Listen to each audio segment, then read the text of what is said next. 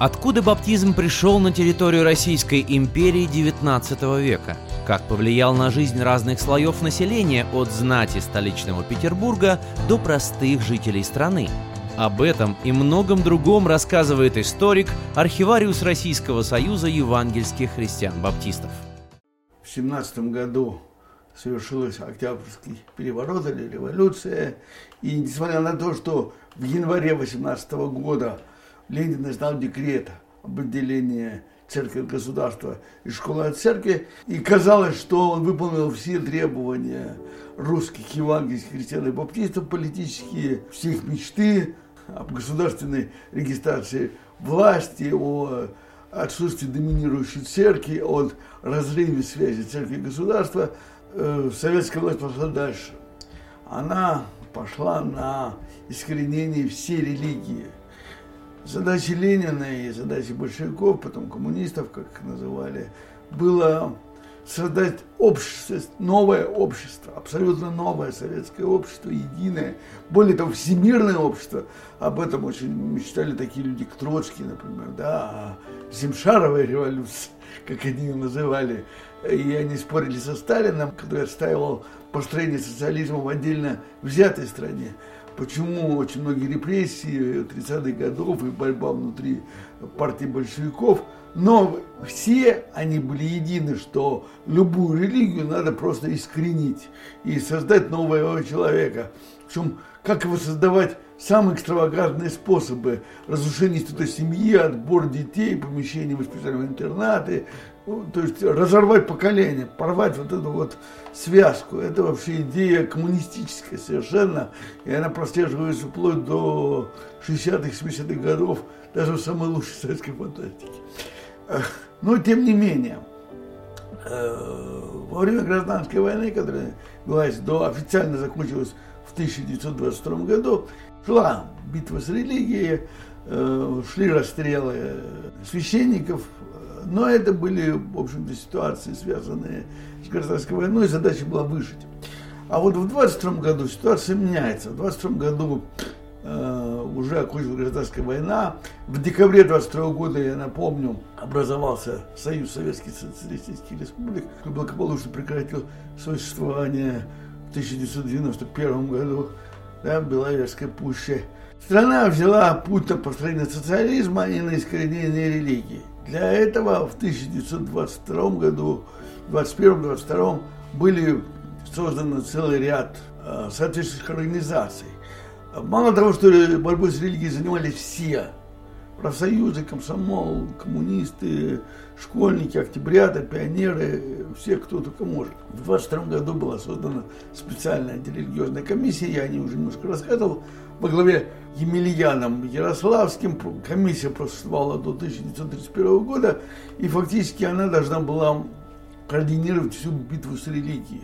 Комиссия была настолько серьезна, что входил в нее 100 человек, и это были все наркомы, это были члены Политбюро, это были члены ЦК, то есть э, высший э, свет советской власти, можно сказать, возглавлял его Емельян Ярославский, но одновременно с комиссией был создан так называемый общественная организация «Союз воинствующих безбожников».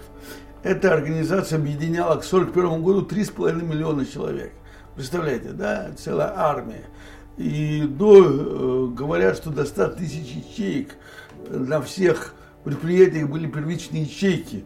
И люди, даже был билет такой воинствующего безбожника, значок воинствующего безбожника. И люди взносы платили еще в эту организацию. Марки наклеивали взносов. И э, эта организация выпускала целый ряд периодических изданий, антирелигиозник, безбожник у станка, безбожник. Ее задача была массовое искоренение религии. Кроме того, был еще один репрессивный орган, который назывался шестой отдел секретного, второго секретного отдела э, ГПУ.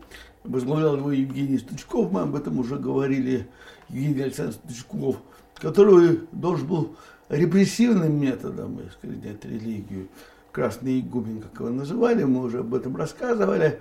И первые 10 лет э, своей деятельности, может быть даже не 10, а чуть меньше, э, все вот эти вот структуры, они сосредоточились на православной церкви. Православную церковь нужно было разгромить и уничтожить, потому что это был становый хребет, идеологический хребет царизма, как его считали. Его нужно было сломать, чтобы построить новую идеологию. И э, многие вещи, э, даже самые нелепые, как новые традиции, новые свадьбы, разрушение семьи, многие вещи были как бы в пику православия. Искали какую-то альтернативу. И, а, и самое такое больное для православной церкви в тот момент было изъятие ценностей, запрещение колокольного звона, то есть многие такие вещи, которые были еще и материальном смысле очень э, важны. Для этой цели инспирировали создание целый ряд группировок внутри православия, это древнеапостольская, это обновленческая церковь и так далее и тому подобное чтобы стравить их между собой. Э, целая-целая была операция по нейтрализации патриарха Тихона. Она, кстати, успешно удалась. В конце концов, церковь осталась без патриарха.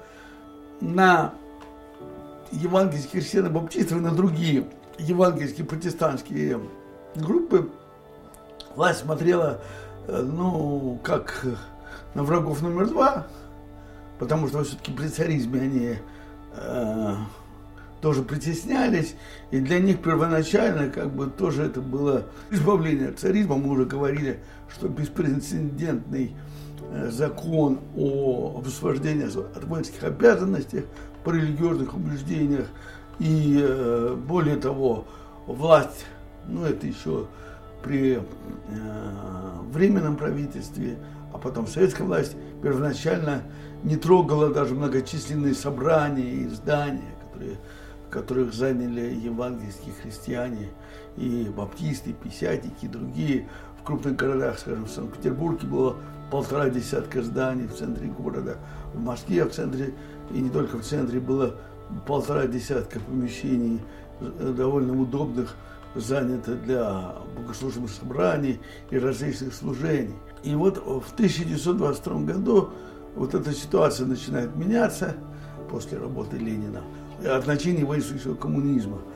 То есть, где он э, четко совершенно дал понять, что с религией нам не по пути, религию мы будем уничтожать. И эта работа была одна из последних работ Ленина. Она была программной. Кстати, программная она была вплоть до перестройки, вплоть до горбачевских времен. На нее ссылались все, кто громил религию. И э, начались репрессии. Сначала репрессии были очень интенсивные. А, в Сибири э, власть даже закрыла все собрания, но потом все как-то поняли, что сектанты, как их называли, разобьются на тройки, и никто их никогда не поймает. Сталин сказал, что этого делать нельзя, вмешался, что надо вдумчиво тушить религию. Кстати, вдумчиво тушить религию, этот термин будет потом Молотов употреблять, Ворошилов потом после войны этот термин же будет употреблять в своих документах, которые он издаст после войны. В 1926 году э, наступил новый период, э, когда, э, мы уже говорили об этом, э, когда резко возросло количество молодежных евангельских организаций, таких как Комсомол, такие как молодежное движение, новые церкви, и говорят, не знаю, насколько это правда, потому что статистика вещь очень непонятная, что число первичных ячеек или организация превысило число комсомольских ячеек, и были случаи перехода в Сибири комсомольских ячеек полностью в баптистские общины. То есть шли не туда, не уходили в комсомол, а наоборот шли из комсомола в баптизм. И это понятно, потому что на фоне того, что творилось в стране, вот это из, излом, вот это, в общем-то, насильственное внедрение греховного образа жизни, кстати, начиная с 24 года, потребление алкоголя выросло за два года в четыре раза в Советской России, а потом в шесть раз выросло. То есть именно в это время начинается жуткое пьянство на деревне. Почему раскулачивание? Э, начало раскулачивания, начало нового вот этого вот экономического этапа преобразования, коллективизации и тому подобное. люди отобрали то, чем они жили, они начали пить. Это нормально. Ну, в России нормально, имеется в виду. Так уже это ужасно. Бухарин, выступая на съезде комсомола, сказал, что, э, что, мы, что мы имеем рядом полуторамиллионную э, сектантскую организацию. Потому что власти насчитывали 6 миллионов сектантов. Цифры очень сильно завышены, но они говорят, из них полтора миллиона молодежь. Э, это мы не можем допустить, потому что это, это огромные цифры. Э, и э, с этого посыла начинается организованная борьба с религией. В 22 году запрет воскресных школ детских обучать религии не больше трех человек можно. Значит, несмотря на то, что до 29 года работали библейские курсы в Москве и в Ленинграде, в Орле, в Курске и в многих других местах. То есть начинало, началось вот такое богословское образование первичное. Но, тем не менее, э, все равно э, все дышало в затылок. С 28 года началась разнузданная вот эта антисектантская пропаганда. Э, сектантов стали приравнивать к шпионам, сектантов стали приравнивать э, к пособникам врагу. Э, уже миф о сектантах коммунистов, который как бы внедрялся и распускался и поддерживался даже нашими братьями и, в общем-то, и другими, кто мы, в общем-то, тоже коммунист. Христос был коммунистом, он ничего не имел, и, и в общем, был бедный плотник. Э, в общем, это уже не проходило. И э, начинается в газете «Правда», в «Известии», э, уже не говоря об антирелигиозных изданиях, начинается массовая травля. В марте 29 года выходит знаменитый закон в ЦИК о религиозных объединениях. Интересно, что этот закон 29 года действовал так или иначе вплоть до, до 1996 года до закона Ельцина у нас в стране и в других советских республиках, потому что точно такой же закон 29 года был повторенный в Украинской ССР, в Белорусской ССР, в Киргизской, Казахской, то есть во всех советских социалистических республиках. Э, в Прибалтике другая ситуация была, немножко другая. Э, в чем суть этого закона? Этот закон был направлен на все религиозные объединения, включая ислам, э, православие, католицизм и так далее. Суть этого закона, он довольно объемный, изолировать религиозную организацию, в нашем случае поместную церковь от общества, закрыть ее со всех сторон, отсечь от нее молодежь, интеллигенцию, средний возраст, и чтобы она умерла потихонечку, естественным образом, все это умерло. Эм, и э, по этому закону верующий член церкви, активный член общины, не мог быть членом профсоюза. Тот момент не членом профсоюза это целая, целая серия поражений в правах. Тогда это было очень важно, и, тем более вещи были члены профсоюза, э, были шутки, что отдельные продукты только члены профсоюза. Значит, запрещение верующим учиться в высших учебных заведениях, естественно, верующие не могут быть членами никаких э, официальных коммунистических организаций, э, запрещение спевок, женской работы, детской работы, и так, обучение религии, то есть и так далее и тому подобное. Значит, церковь э, или, вообще, или религиозная организация может проводить свои, э, свою жизнь, свое служение только в изолированном здании. Вне здания, на квартирах, все это было запрещено, только похороны. Вот. То есть изолировать церковь от государства. Когда этот закон вышел, то и Союз евангельских христиан, который насчитал в тот момент 2000 общин, почти 300 э, э, тысяч членов, и говорили, что до 5 миллионов с детьми и так далее, хотя это очень сомнительные цифры, весьма сомнительные, они все было скромнее намного, демонстративно прекращать свою работу знак протеста. А, тоже сделал федеративный президиум Федеративного союза баптистов. Они демонстративно закрывают свою работу в Москве а, по разным причинам. Первая причина это была а, протест, вторая причина резко сократился финансовые потоки, потому что власть отсекла все финансовые потоки и даже потоки пожертвований заграничных организаций. Их заставляли расписываться, что они получили, а деньги не давали. Такое интересное. Вынуждены были братья демонстративно это сделать. Что очень интересно, что правление Федеративного союза баптистов выпустило такое воззвание к братьям и сестрам, что э, враг сатана ополчился на церковь Христову, но не будем предаваться унынию. Предлагалось э, создавать маленькие ячейки, предлагалось изучать безбожную печать, чтобы вызывать на диспуты атеистов, предлагалось быть активным членом общества и говорить, что Христос тоже был э, простым человеком и так далее и тому подобное. То есть такие простые разумные вещи, ну, может власть, братья еще не предполагали всем трагизмом.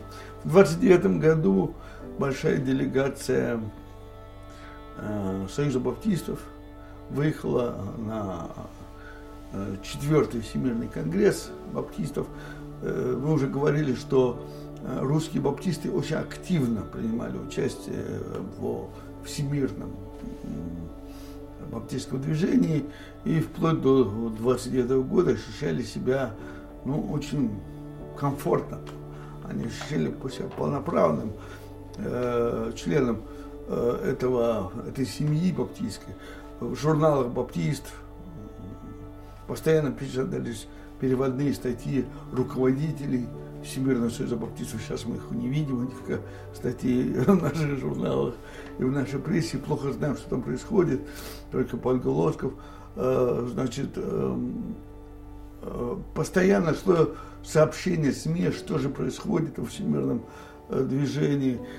Проханов на 29-м году, он был вице-президентом Всемирного союза, хотя он возглавлял альтернативный Евангельский союз в тот момент. И большая делегация поехала в Торонто, и в Торонто они достаточно серьезно говорили с Всемирным союзом, Э, им удалось вывести Проханова э, с позиции вице-президента, и Иванов Клышников, Павел Васильевич стал вице-президентом. Он спокойно говорил на шести языках, был такой интересный очень человек, стал вице-президентом Всемирного Союза. Одинцов тогда заявил, что хотя мы говорим, что у нас три с половиной тысяч э, мест собраний и 400 членов церкви, но, но с началом репрессий Э, эти цифры намного скромнее, скорее они в два раза меньше. Это тоже большая, в общем, для нас сегодня такая загадка, сколько же все-таки было на самом деле. И э, там, на этом конгрессе, последний раз наша делегация пела гимн «Страшно бушует житейское море», и многие говорили, что не уезжайте. И даже когда они получали документы здесь, визы на выезд, то им сами органы ГПУ говорили, не возвращайтесь сюда, не надо. Но и все знали, что, что их ждет здесь, что их здесь э, ждет, но остался только Яков Винц, Петр вернулся в Россию, и остался Проханов, ну, есть такие, так сказать, как бы не, про, не совсем проверенная до конца легенда, что он получил э, выезд без права возвращения в Россию. То есть ему поставили без права возвращения. Э, об этом очень много всяких э, непроверенных информаций, почему и как. И получилось, что вся делегация вернулась и э, в Советскую Россию, и все они – все они до одного пройдут через жернова репрессий 30-х э, годов, и не все из них практически все из них погибнут в лагерях. 29 год власть, благодаря вот этим своим институтам, о которых я уже рассказывал, созданным, очень активно берется за дело. Э, репрессии против верующих проходили по нескольким каналам. Ну, самый известный для всех это введение новых э, статей в уголовных кодекс. Это 58.10, 58.11, по которым, собственно, шли наши братья. 58.10, часть вторая, использование э, буржу, э, религиозных предрассудков масс с целью свержения существующего строя. Ну, 58.11 примерно такая же э, формулировка идет там с небольшим отличием. Это статьи, по которым э, шли, в общем-то, руководители общин и верующих. Очень, сколько, сложно сказать, есть цифра Винца, который говорит о 24 тысячах репрессированных по этой статье. Кто-то их больше, меньше, очень сложно сказать. Следующий так сказать, канал репрессии – это канал э, раскулачивания. То есть это знаменитый указ 2047 о, о, о коллективизации. Да? А, очень много наших братьев были, ну, не то что кулаками, но достаточно зажиточными средняками. У них было больше одной лошади, они работали своими руками, большие семьи, 8, 10, 11 детей, их надо было кормить, еще бездельничать. Кроме того, была целая сеть вот этих колхозов, э, коммун, как их называли, э, сектантских, э, даже многие носили имена там Пифания, там, значит, Фезда и так далее. Честный труженик, братская помощь и многие другие. Э, их было десятки по стране, не сотни, десятки. Интересно, что последняя э, коммуну я нашел в, Киргизии в 49 году она еще действовала. То есть еще после войны. Хотя к 1937 году все вот эти коммуны были закрыты и переданы в колхозы. Более того, есть э, факты, что даже из Канады и Америки приезжали братья в 20-е годы, после войны привозили цисара, инструмент, посевной материал и создавали вот эти цветущие э, евангельские коммуны. Проханов призывал э, выращивать евангельскую пшеницу, евангельские яблоки. Был такой Колосков, э, евангельский крестник трезвенник, который потом ушли в единственники. А, так для них это вообще было создание трудовых коммун, это была основная, э, значит, э, так сказать, их флаг или их, э, их визитная карточка. У них было только в Центральной России больше 35 таких коммун. Сейчас бы назвали это репцентр, наверное. Но тогда такого слова никто не знал. Это бывших пьяниц семьями помещали на землю. Они работали, они трудились, они кормили. Были в городах магазины, которые продавали все это. Ну, то есть целая кооперация такая, в общем-то. То есть э, это все было разгромлено. Это ушло под 2047, и многие братья и сестры, очень многие пошли. Значит, есть такие цифры, что пострадало вообще всего от э, этого больше 740 тысяч человек, из них где-то около 50 тысяч верующих, члены евангельских коммун, члены евангельских семей пострадало в результате спецоперации 2047. То есть эта цифра достаточно серьезная. Э, и начиная с 30 года начинается изымание зданий – был отобран Дом Евангелия в Санкт-Петербурге, были отобраны очень многие арендованные здания и свои здания. И началось очень тяжелое время –